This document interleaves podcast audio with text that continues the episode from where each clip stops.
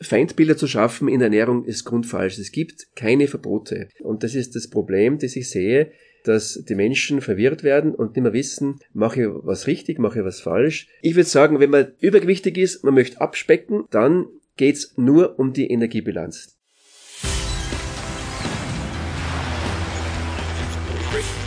Gut zu wissen. Der Erklärpodcast der Tiroler Tageszeitung. Hallo und herzlich willkommen zu einer neuen Folge unseres Gut zu wissen Podcasts. Heute wieder mit mir Renate Bergdold. Wie jedes Jahr nehmen sich zu Jahresbeginn viele Menschen vor, ein paar Kilos abzuspecken und mehr auf ihre Ernährung zu achten. Gehört ihr auch dazu und habt ihr vielleicht schon frustriert den Kochlöffel in die Ecke geworfen, weil es wirklich aufwendig, kompliziert und außerdem fad ist, immer nur strikten Vorgaben zu folgen? Fragt ihr euch auch, warum Diäten immer scheitern und warum euer Körper nach Schokolade schreit, wenn ihr eigentlich gesunde Kost zu euch nehmen wolltet? Frust beim Essen muss nicht sein, propagiert mein heutiger Gesprächspartner, der Internist und Ernährungsmediziner Kurt Moosburger. Er erklärt, warum es keinen Sinn macht, sich ständig Nahrungsmittel zu verbieten, warum die sozialen Medien uns ein völlig falsches Körperbild vermitteln, warum Bewegung eine wichtige Rolle spielen sollte und warum wir nicht alles glauben sollten, was wir von sogenannten Ernährungsgurus so hören. Bevor wir aber in unser Gespräch starten, gibt es wie gewohnt fünf Fakten zum Thema, die gut zu wissen sind. Egal auf welche Diät man setzt, am effektivsten nimmt derjenige ab, der Kalorien reduziert, ohne komplizierte Diät. Das haben US-Forscher von der Harvard School of Public Health in Boston in einem Test mit Übergewichtigen gezeigt. Wer abnehmen will, sollte Kalorien aus Getränken nicht aus den Augen verlieren. Forscher der Johns Hopkins Bloomberg School of Public Health haben die flüssigen Kalorien auf die Waage gelegt. Dabei fanden sie heraus, dass sie einen größeren Einfluss auf das Gewicht von Erwachsenen haben als Energie aus fester Nahrung. Schlafverhalten und Hunger hängen zusammen. Chronische Schlaflosigkeit gilt als eine mögliche Ursache für Übergewicht. Forscher der Universität Kalifornien fanden dafür neue Beweise. Sie verglichen den nächtlichen Hormonhaushalt von Schlaflosen mit dem von Gesunden und stellten deutliche Unterschiede fest. Auch was man in der Kindheit zu essen bekam, spielt später eine Rolle beim Gewicht. Was in der frühen Kindheit auf den Tisch kam, prägt oft das Ernährungsverhalten von Erwachsenen. Das belegt unter anderem eine Studie der Universität von Calgary. Männer können Hungergefühle besser unterdrücken als Frauen. Frauen spukt ständig der Gedanke an Essen durch den Kopf, wenn sie nicht zugreifen dürfen. Zu dieser Einschätzung gelangen Wissenschaftler in New York, nachdem sie die Aktivitäten ausgewählter Hirnregionen von 23 gesunden, normalgewichtigen Probanden beobachtet hatten. Wie das aber genau mit dem Abnehmen funktioniert und warum es eigentlich gar nicht so schlecht ist, wenn wir ein paar extra Kilos auf den Hüften haben, erklärt mir jetzt mein heutiger Gesprächspartner. Hallo und herzlich willkommen zu unserer neuen Podcast Folge. Wir sprechen heute zum Thema Ernährung und dazu bin ich zu Gast beim Haller Internisten, Sportmediziner und Ernährungsmediziner Kurt Moosburger. Hallo, herzlich willkommen. Hallo. Danke für die Bereitschaft, mit uns heute zu sprechen. Gerne. Sie beschäftigen sich ja im beruflichen Alltag sehr viel mit dem Thema Ernährung, sei es wissenschaftlich, sei es auch, was Sie bei Ihren Patienten seit Jahren mitbekommen. Welchen Ernährungsstil leitet man denn für sich persönlich daraus ab? Je mehr man sich mit dieser Materie befasst, je mehr man sich mit Ernährung beschäftigt, desto pragmatischer wird man, desto mehr kommt man darauf, dass die Ernährung an sich im Grunde keine komplizierte Materie ist, sondern etwas Banales im Grunde, nur leider von äh, manchen Leuten, ich nenne sie Pseudo-Experten, zu einer Art Pseudoreligion hochstilisiert wird. Also je mehr man in die Tiefe geht und je mehr man sich damit befasst, desto mehr merkt man, dass das Ganze nicht so kompliziert ist. Es ist aber schon tatsächlich so, dass das Thema Ernährung sehr kompliziert scheint, weil wir jeden Tag mit neuen Studien, neuen Empfehlungen, neuen Verhaltensregeln, muss man ja wirklich sagen, konfrontiert ist. Sehe ich nicht so. Es gibt bestimmte Richtlinien und Empfehlungen, das stimmt. Die sind meistens international ausgearbeitet und alle Ernährungsgesellschaften sagen im Prinzip das Gleiche. Das Problem ist, dass in der heutigen Zeit sehr viele Leute auf den Plan treten, die sich Ernährungstrainer nennen oder Ernährungsberater, die irgendwo eine kurze Ausbildung machen, die auch sehr zu hinterfragen ist und dann sozusagen auf die Leute losgelassen werden und natürlich dann mehr Verwirrung stiften als Klarheit schaffen. Und wie gesagt, die Ernährung ist nicht so kompliziert, wie es scheint. Und es kommen nicht täglich neue Empfehlungen, sondern die Empfehlungen sind seit Jahren im Prinzip die gleichen, mit gewissen Modifikationen. Wir wissen, dass Mischkost am vernünftigsten ist. Wir wissen, dass Nahrungsmittelunverträglichkeiten lange nicht so häufig sind, wie man immer glaubt. Und das ist das Problem, das ich sehe, dass die Menschen verwirrt werden und nicht mehr wissen, mache ich was richtig, mache ich was falsch. Und um das geht's eigentlich, dass man das Ganze auf einen sehr einfachen Nenner runterbricht und auf die Basics sich besinnt, den Stoffwechsel einmal intus hat, weil das ist das Wichtigste, dass man sozusagen das Hintergrundwissen hat. Das ist das Problem, dass Laien, die sich Ernährungstrainer nennen, dieses Hintergrundwissen eben nicht haben. Und deswegen gibt's eben Verwirrungen genau dieses Hintergrundwissen ist es ja, was auch die Allgemeinheit meistens nicht hat. Und es hat jetzt nicht jeder den Nerv, sich mit der Ernährung, der guten, schlechten Ernährung, wie auch immer wir sie bezeichnen wollen, sofern es solche gibt, sich damit auseinanderzusetzen. Was die meisten Leute tun, würde ich behaupten, ist, sich jemanden zum Vorbild zu nehmen, der schlank ist, der schlank geworden ist. Aber es ist ja schon auch so, dass das, was für den einen funktioniert, für den anderen nicht unbedingt funktionieren muss. Warum ist das so? Also erstens einmal, es muss der Laie sich nicht mit der Ernährung so detailliert auseinandersetzen wie ein Fachmann. Das ist nicht die Aufgabe des Laien oder jedes Einzelnen, dass er sich plötzlich mit dem Intermediärstoffwechsel befasst. Was für den einen funktioniert, funktioniert in der Regel auch für den anderen, nämlich die Energiebilanz. Das letztlich Entscheidende, wenn Sie das Wort schlank schon angesprochen haben, das ja heute leider, wie soll ich sagen, so ein äh, zum Idol erhoben wird, man muss schlank sein. Ja, das, äh, ich würde sagen, man sollte gesund sein. Man muss aber nicht immer sehr schlank sein. Es gibt auch gesunde Dicke, möchte ich vorwegschicken. Also das Problem ist, dass in der heutigen Zeit Medienbilder sozusagen als Idole dargestellt werden und das Wort Idol heißt ja in seiner Grundbedeutung eigentlich Scheinbild, Trugbild. Und das Problem haben wir dann, dass junge Menschen schon Körperbildstörungen entwickeln, wie zum Beispiel Mädchen, die in die Magersucht schlittern oder die Burschen, die in die Muskelsucht schlittern. Also wir müssen sehr aufpassen, dass wir die Medien kritisch betrachten. Ich würde sagen, wenn man übergewichtig ist, man möchte abspecken. Ich sage auch bewusst nicht abnehmen, sondern abspecken, weil es geht ja nicht darum, dass man Gewicht verliert, sondern das Körperfett verliert, das zu viel ist. Dann geht's nur um die Energiebilanz. Die Energiebilanz ist ein physikalisches Prinzip der Thermodynamik, da fährt die Eisenbahn drüber, das ist das einzig entscheidende Kriterium, wenn wir abspecken wollen, sprich gespeichertes Körperfett reduzieren wollen. Das funktioniert bei jedem und bei jeder. Das ist einfach so. Ich muss einfach durch Bewegung mehr Energie umsetzen, als ich über die Nahrung zuführe. Ich sage bewusst mehr umsetzen, weil der Aspekt der Bewegung kommt oft zu kurz. Ich sage einmal so, die Bewegung ist fast noch der wichtigere Aspekt beim gesunden Lebensstil als die Ernährung. Das wird oft vernachlässigt. Und ich sage auch nicht beim Abnehmen wollen, du musst weniger essen, weil dann passiert Folgendes, dass die Leute dann wirklich zu wenig essen und Muskelmasse verlieren. Das wollen wir nicht. Ich sage deswegen, beweg dich mehr, setz mehr Energie um durch Bewegung und um das geht's. Und wenn wir diesen Energieumsatz steigern und unsere Energiezufuhr beibehalten, also nicht mehr essen, dann kommen wir in ein sogenanntes Energieminus, sprich negative Energiebilanz. Und dann ist der Körper gezwungen, weil er ja die Energie braucht, sich diese fehlende Energie aus den Reserven zu holen. Und das ist das Fettgewebe. Und deswegen specken wir ab. So einfach ist es. Und das funktioniert bei jedem, weil das einfach ein physikalisches Naturgesetz ist. Ja, aber es hat jetzt nicht jeder den gleichen Energieumsatz. Das hängt ja auch von Geschlecht, von der Körpergröße, vom Alter, von verschiedenen Faktoren ab.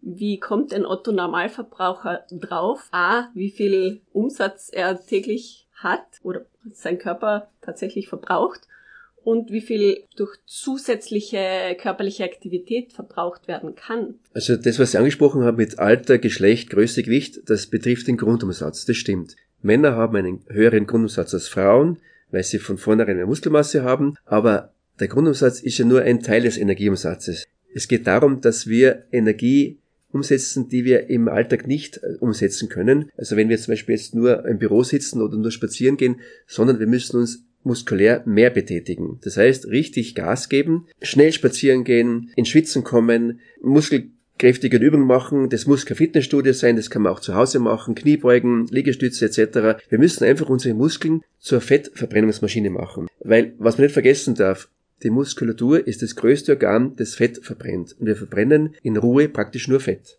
Nur der Energieumsatz ist in Ruhe relativ gering. Das heißt, die Energiegewinnung pro Zeit ist relativ gering. Und wir können den Energieumsatz im Prinzip nur wirklich steigern, signifikant, wenn wir unsere Muskeln arbeiten lassen. In Ruhe verbrennt der Muskel nur Fett, ist auch sinnvoll, weil wenn der Muskel in Ruhe Traubenzucker verbrennen würde, hätte man ständig leere Glykogenspeicher. Und diese Fettverbrennung in Ruhe können wir nachhaltig steigern, wenn wir trainieren. Dann haben wir auch in Ruhe einen höheren Energieumsatz, sprich eine gesteigerte Fettverbrennung. Nur mit Diät allein funktioniert das nachhaltig nicht. Und macht es einen Unterschied, ob man jetzt Ausdauertraining oder Krafttraining macht? Jein. Also es geht letztendlich darum, wie viel Energie setze ich durchs Training um. Das Krafttraining hat den Vorteil, dass ich einen sogenannten Nachbrenneffekt erzeuge. Das heißt, dass ich noch viele, viele Stunden nach dem Training mehr Fett verbrenne in Ruhe. Wenn man den Zeitaufwand hernimmt, bezogen auf den Zeitaufwand, ist Krafttraining effizienter zum Abspecken als Ausdauertraining. Ich muss also, wenn ich den gleichen Effekt erzielen will, mehr Zeit investieren beim Ausdauertraining. Ausdauertraining muss man ja auch öfters machen, also zwei, dreimal die Woche zumindest, um wirklich die Ausdauer zu verbessern. Beim Krafttraining genügt ein bis zweimal die Woche. Wenn jemand wenig Zeit hat, dann würde ich sagen, mach mehr Krafttraining und gib einfach mehr Gas beim Training. Beweg dich einfach intensiver und je mehr Energie du beim Training umsetzt, desto wertvoller ist es. Erstens hast du einen besseren Trainingseffekt und zweitens hast du einen gesteigerten Nachbrenneffekt und es hilft auch mehr beim Abspecken. Es gibt ein ganz großes Missverständnis auszuräumen beim Training. Viele glauben, sie müssen, wenn sie abspecken wollen, Ausdauertraining betreiben. Und noch dazu in einem sehr niedrigen Pulsbereich. Das ist ganz, ganz, ganz falsch, weil missverstanden leitet sich vom Fettstoffwechseltraining ab, die man im Ausdauertraining als Trainingsmethode hernimmt. Wenn jemand Marathonläufer werden will, dann muss er lange Läufe machen. Das nennt man Fettstoffwechseltraining. Das hat nichts mit Abspecken zu tun. Also die Fettverbrennung, die man während des Trainings induziert, ist völlig irrelevant. Ich sage immer so, schaut mal Sprinter an, so 100 Meter Sprinter, die sind austrainiert, haben kein überschüssiges Gramm Fett am Körper, die machen null Ausdauertraining. Also es braucht kein Ausdauertraining, um abzuspecken. Es geht nur um die Energiebilanz. Und wenn man weiß, wie intensiv Sprinter Krafttraining betreiben, dann weiß man, warum sie auch so einen gesteigerten Nachbrenneffekt haben und einfach durch diesen hohen Energieumsatz eigentlich nicht zunehmen können, weil sie, wie gesagt, ihre Muskulatur zur Fettverbrennungsmaschine gemacht haben. Also jeder, der glaubt, er muss unbedingt Ausdauertraining machen und stundenlange, langweilige, niedrig intensive Ausdauereinheiten absolvieren, dann ist er im Irrtum. Leider wird es in Fitnessstudios immer noch so transportiert. Leider, muss ich sagen. Es ist ja jetzt auch so, dass viele diesen Trugschluss aufsitzen, dass sie danach essen könnten, was sie wollten, wenn sie trainiert haben. Ist das tatsächlich so? Wie lässt sich das kalorienmäßig beziffern? Das hängt davon ab, wie intensiv ich trainiert habe. Was auf alle Fälle stimmt, dass die wichtigste Mahlzeit des Tages immer die nach dem Training ist. Also viele sagen immer das Frühstück, dann sage ich immer, Jein, es ist die zweitwichtigste Mahlzeit. Aber die wichtigste Mahlzeit des ganzen Tages ist immer die nach dem Training. Wenn ich den Energiespeicher geleert habe, muss ich sie wieder auffüllen, damit ich am nächsten Tag wieder frische Beine habe zum Beispiel. Zu trainieren und nachher nichts zu essen, ist ein ganz großer Fehler. Wie viel ich esse, es genügt eine Mahlzeit, die ganz normal ist. Also muss nicht jetzt äh, zwei Teller voller Nudeln in sich hineinschaufeln, sondern einfach eine normale Mahlzeit. Wenn man sehr hart trainiert hat, empfiehlt sich gleich nach dem Training ein Glas Milch zu trinken oder Kakao oder Bananenmilch, da sind die Muskeln am schnellsten regeneriert. Das wissen auch die wenigsten, dass Milch, und ich rede wirklich von Milch und nicht von einem Hafertrink oder Sojatrink, ja, dass Milch das beste Regenerationsgetränk ist, das wir haben. Das sticht jeden Proteinshake aus. Diese ganzen Shakes, die da angeboten werden, sind völlig überflüssig. Gehen wir mal zurück zu den Diäten beziehungsweise zum Abnehmen. Das Prinzip der Diät basiert ja quasi darauf, dass man irgendwas weglässt. Und dann werden Lebensmittel zu den Bösewichten hochstilisiert. Also früher war es das böse Fett, zurzeit sind es die bösen Kohlehydrate oder der böse Zucker. Was macht denn das mit dem Essverhalten von uns Menschen? Naja, es beeinflusst das Essverhalten nicht gerade positiv, weil auch der Genussfaktor auf der Strecke bleibt. Also sowohl die Fettphobie ist falsch, als auch diese Kohlenhydratphobie, die ist ja fast noch schlimmer, weil Kohlenhydrate, gerade wenn jemand Sport treibt, dann sind die eminent wichtig. Erstens nicht nur als Energielieferant, sondern auch zur Muskelerhaltung. Die Leute, die kohlenhydratarm essen, verlieren Muskelmasse. Das wissen auch die wenigsten ich würde sagen, es gibt grundsätzlich keinen Nährstoff, der per se von vornherein schlecht ist. Es ist auch das Insulin nicht schlecht, im Gegenteil. Jeder schimpft aufs Insulin, dass das quasi Fett macht. Das stimmt ja nicht. Insulin ist das wichtigste anabole Hormon, das wir im Körper haben. Also wir brauchen Insulin auch für den Muskelaufbau und zur Muskelerhaltung. Letztendlich geht es nur um die Energiebilanz. Woher die Energie kommt, ist für den Stoffwechsel zweitrangig. Wir wissen, dass wir Fette und Kohlenhydrate quasi fast zum Großteil gegeneinander austauschen können. Wenn jemand fetter essen will, dann wird er automatisch weniger Kohlenhydrate essen. Wenn jemand mehr Kohlenhydrate isst, wird er automatisch weniger Fett zu sich nehmen. Beides ist okay. Es geht letztlich darum, wie viel Energie führt er insgesamt zu und ob diese Energie auch qualitativ gut zugeführt wird. So eine Low-Carb-Ernährung empfehle ich niemanden, vor allem keinem Sportler, weil das ist absolut kontraproduktiv. Bei den Kohlenhydraten muss man auch aufpassen, dass es nicht natürlich nur Zucker ist. Das ist klar. Also Zucker sollte man mit Maß und Ziel genießen, aber Zucker ist nicht per se verboten. Wir wissen, dass das Gehirn von Traubenzucker lebt. Es kann praktisch nur Traubenzucker verwerten in Ausnahmefällen auch ein bisschen Ketonkörper, aber großteils ist es der Traubenzucker und das Gehirn kann keine Fettsäuren verbrennen, was der Muskel gut kann und andere Organe. Das Gehirn kann es nicht. Das heißt, wir brauchen immer einen guten Blutzuckerspiegel, damit das Gehirn sozusagen aus diesem Blutzucker immer Energie generieren kann.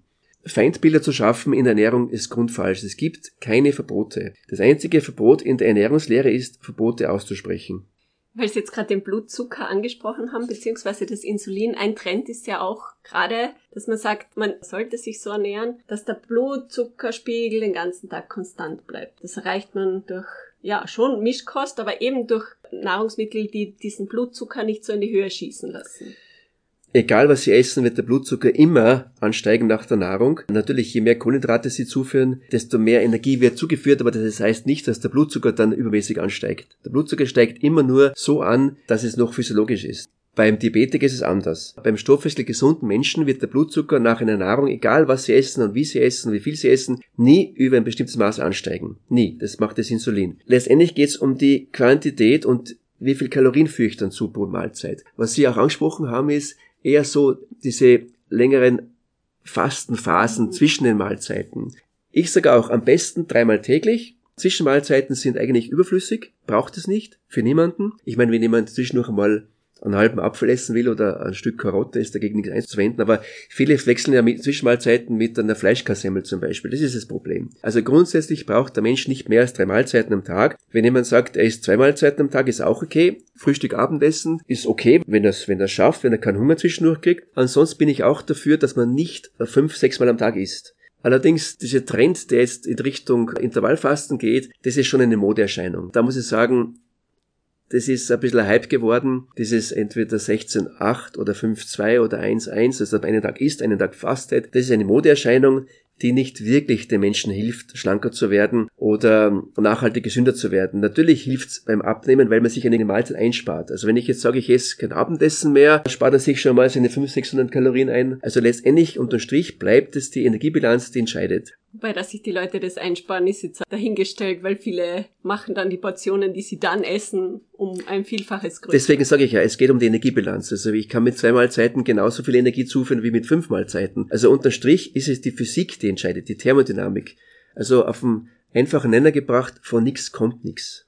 Apropos Physik, äh, wir altern ja auch und viele Menschen bemerken im Alter, dass sie zunehmen, auch wenn sie nichts an ihrer Ernährung umstellen, wenn ihr Aktivitätslevel gleich bleibt und trotzdem passt dann die Hose nicht mehr so gut. Wie lässt sich das erklären? Das, das ist der, der Grundumsatz, der zurückgeht. Es geht der Grundumsatz zurück, es geht die Muskelmasse zurück. Das heißt, wir verbrauchen und Anführungszeichen weniger Energie pro Zeit.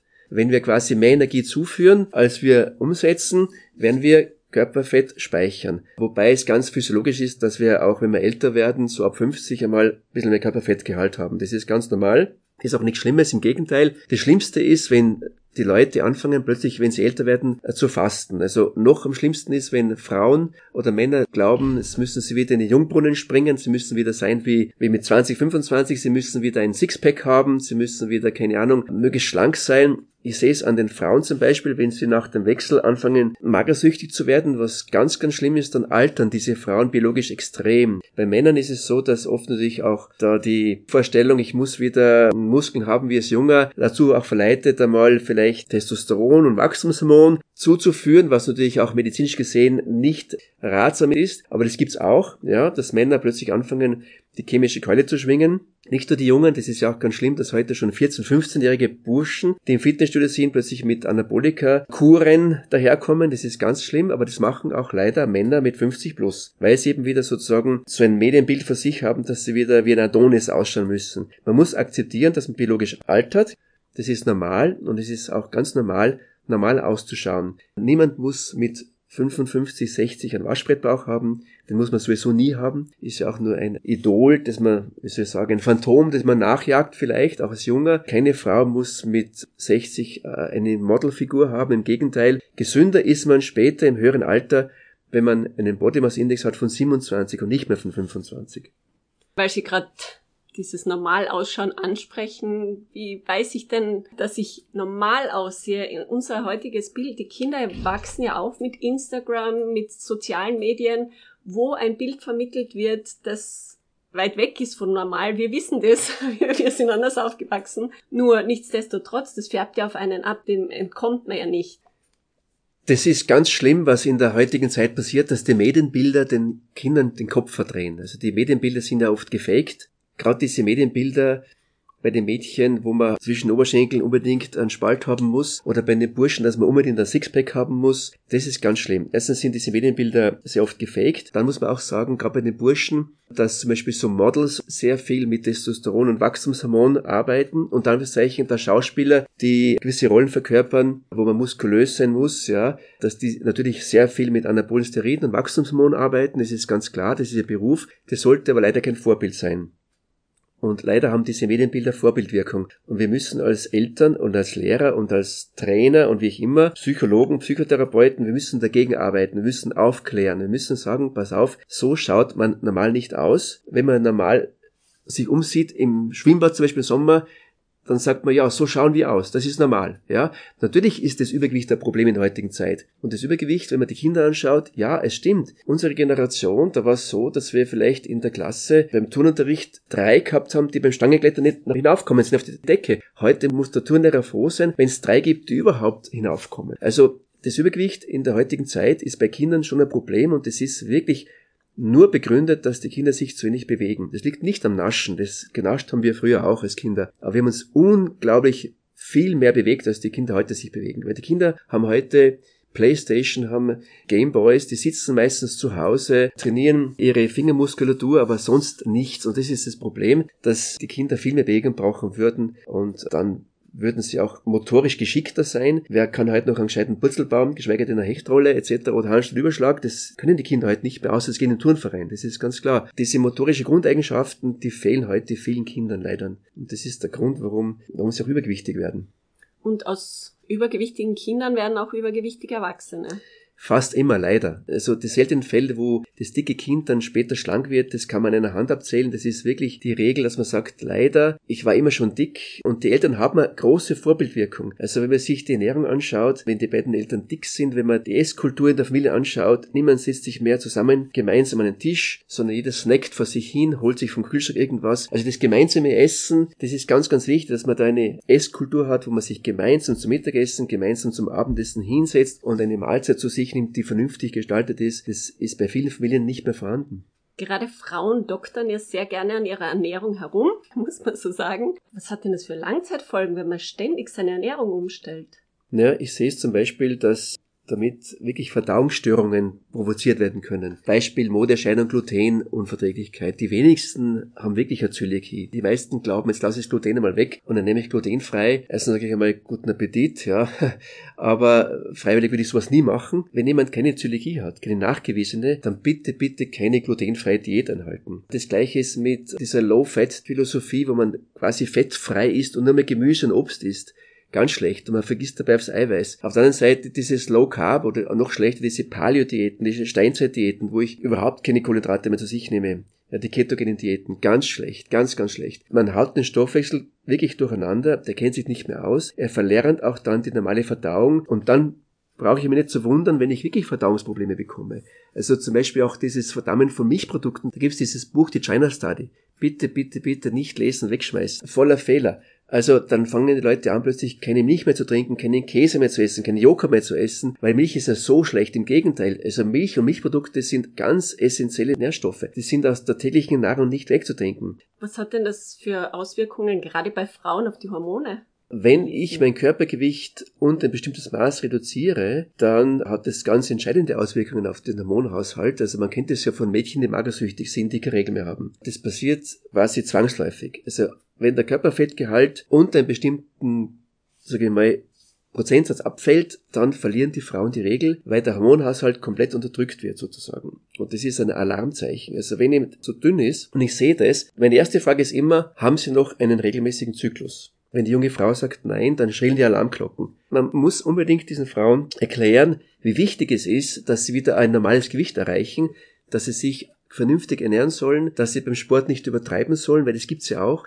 Es gibt ja auch junge Frauen, die sich halbwegs vernünftig ernähren, aber extrem übertreiben im Sport. Diese Frauen, wenn sie dann so sportsüchtig sind oder magersüchtig sind, verlieren den Zyklus. Ganz schlecht, weil sie damit auch Knochenmasse verlieren. Da wird sozusagen die Osteoporose schon vorbereitet und man muss diesen Mädchen und Frauen unbedingt natürliche Hormone geben, weil ohne Hormone verlieren die Frauen dann wirklich Knochenmasse, sodass sie schon mit Ende 20, 30 Osteoporose haben, mit den nachteiligen Folgen, dass sie äh, Wirbelkörperfrakturen haben und letztendlich auch Invalide werden können. Sieht man immer mehr Frauen, junge Frauen mit Osteoporose? Ist das tatsächlich so? Mm, würde ich nicht bestätigen, aber das hat es immer schon gegeben. Man muss aber darauf aufmerksam machen, dass man sagt, wenn jemand schon augenscheinlich sehr dünn ist, jetzt machen wir mal eine Knochendichte-Messung, jetzt machen wir mal einen Knochenstoffwechsel im Labor. Wenn aber das junge Mädchen oder die junge Frau einen Hormonhaushalt hat, wie eine Frau nach einem Wechsel, kein Östrogen mehr sozusagen, wenn die Eierstöcke tot sind und Anführungszeichen, dann muss ich unbedingt sofort natürliches Östrogen geben, weil sonst wäre das sehr fahrlässig. Da müssen wir Ärzte wirklich dahinter sein und es wird viel zu wenig gefragt. Jeder verlässt sich auf den anderen, aber wir müssen fragen, haben Sie noch einen regelmäßigen Zyklus?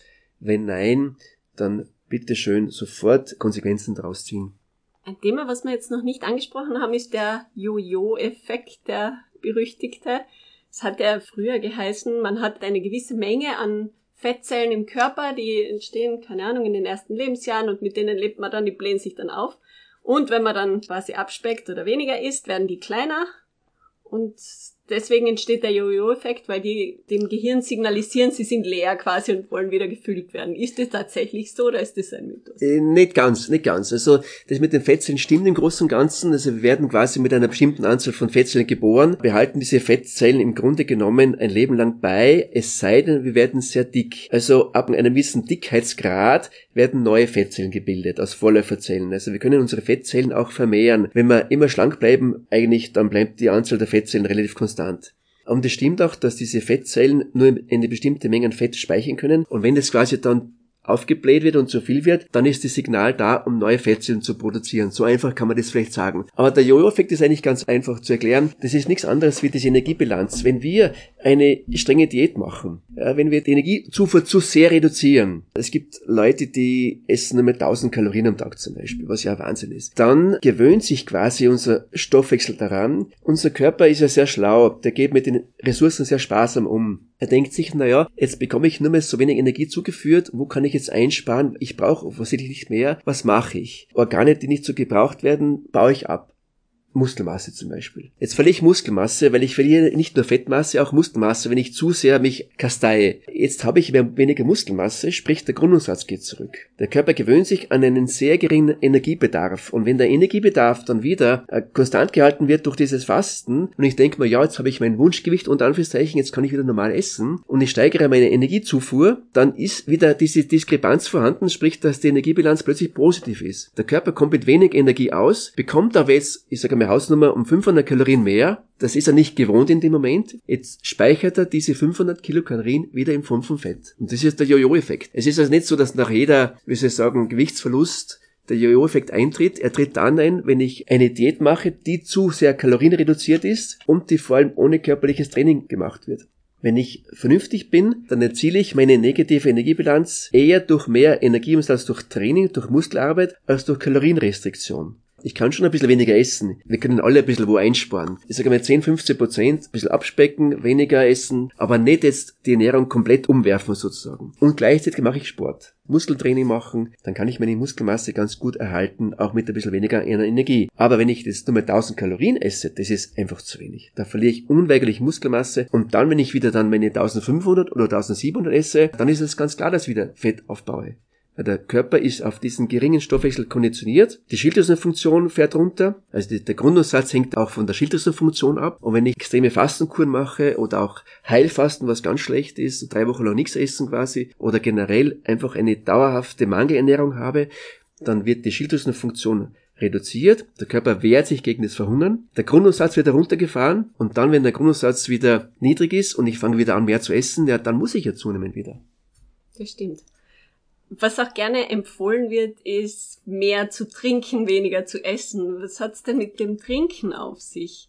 Ist es tatsächlich so, dass man so viel trinken sollte? Nein, überhaupt nicht. Es gibt einen Grundbedarf, ist eins bis eineinhalb Liter täglich zu trinken. Wir führen ja auch, das darf man nicht vergessen, durch fest, vermeintlich feste Nahrung Wasser zu. Denkt man gerade an Gemüse und Obst. Wir haben auch im Organismus durch Verbrennungsprozesse im Körper, also wenn wir Fettsäuren verbrennen und wenn wir Zucker verbrennen, erzeugen wir im Körper auch Wasser. Ja, letztendlich entsteht dann aus diesem Zucker oder Fettsäuren CO2 und H2O plus Energie. Also es entsteht ungefähr, kann man sagen, pro Tag ein Drittel bis ein halb Liter Verbrennungswasser, Oxidationswasser nennt man das. Dann kommt ungefähr noch ein halber Liter dazu, den wir mit fester Nahrung zu uns nehmen. Die Flüssigkeitsbilanz ist ungefähr 2,5 Liter. Und wenn wir quasi schon einen Liter anhand von fester Nahrung und Verdauungsprozessen im Körper haben, dann brauchen wir quasi noch 1,5 Liter zu trinken, um diese Bilanz auszugleichen. Ein Mehrbedarf ist nur gegeben im Sommer, wenn wir mehr schwitzen, um den Sport natürlich. Aber der Grundbedarf ist, wenn wir im Büro sitzen, wir sitzen in einem klimatisierten Raum und ich muss immer dann schmunzeln, wenn die Leute mit zwei, drei Mineralwasserflaschen am Schreibtisch da sitzen und dauernd trinken.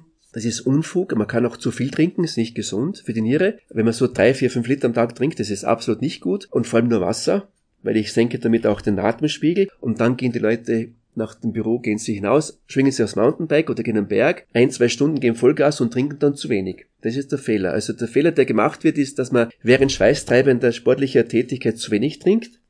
Und da, wo man nicht so viel Flüssigkeit braucht, trinkt man oft zu viel. Das heißt, während dem Sport ist besser, oder? Während des Sports braucht man, da wo man schwitzt, braucht man dann, wir müssen den Flüssigkeitsverlust quasi kompensieren und wir müssen dann während des Sports beim Schwitzen mehr trinken. Es darf auch nicht nur reines Wasser sein, sondern da muss auch eine äh, bestimmte Menge an Zucker und Salz drinnen sein.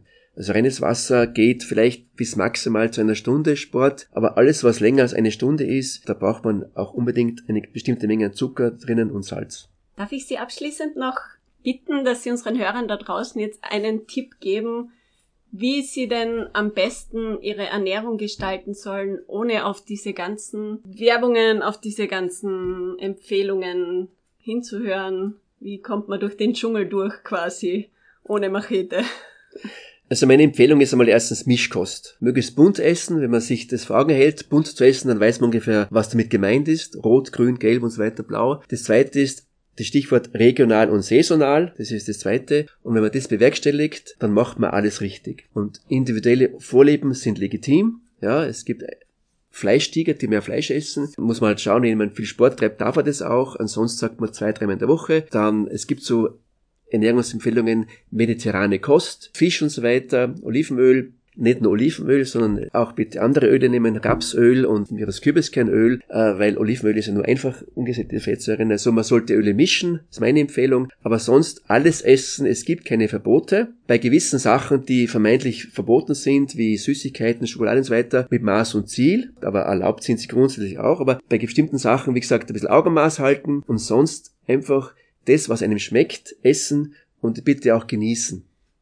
Und wie macht man das, dass man sich nicht beeinflussen lässt durch neue Studienergebnisse, durch neue Diättrends? Wie gesagt, neue Studienergebnisse gibt's nicht. Es gibt immer wieder Trends, aber diese Trends sind keine Studienergebnisse, sondern Modeerscheinungen. Die Studien sind eigentlich eindeutig. Man weiß ungefähr, wie man sich vernünftig ernährt. Ich sage bewusst nicht gesunde Ernährung, weil es gibt ja auch keine, wie gesagt, ungesunde Ernährung. Es gibt halt bestimmte Sachen, die man mit Maß und Ziel genießen soll. Aber grundsätzlich gibt es keine Verbote in der Ernährung. Wir sollen das gute Nahrungsmittelangebot, das wir in der heutigen Zeit haben, ausnutzen. Es gibt keine Feindbilder in der Ernährung und vor allem der Genussfaktor muss wirklich also auch immer wieder vorhanden sein, weil ohne Genuss, ich kann mir nicht vorstellen, dass man mit irgendwelchen Formula-Diäten, wo man nur Shakes trinkt die ganze Zeit, dass man das wirklich lange genießen kann. Diese ganzen Diäten, die es so gibt, hält man auch nicht lange durch und deswegen scheitern sie auch alle.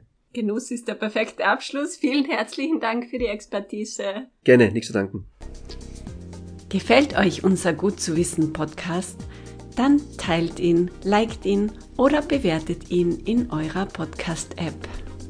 Das war Gut zu wissen, der Erklärpodcast der Tiroler Tageszeitung.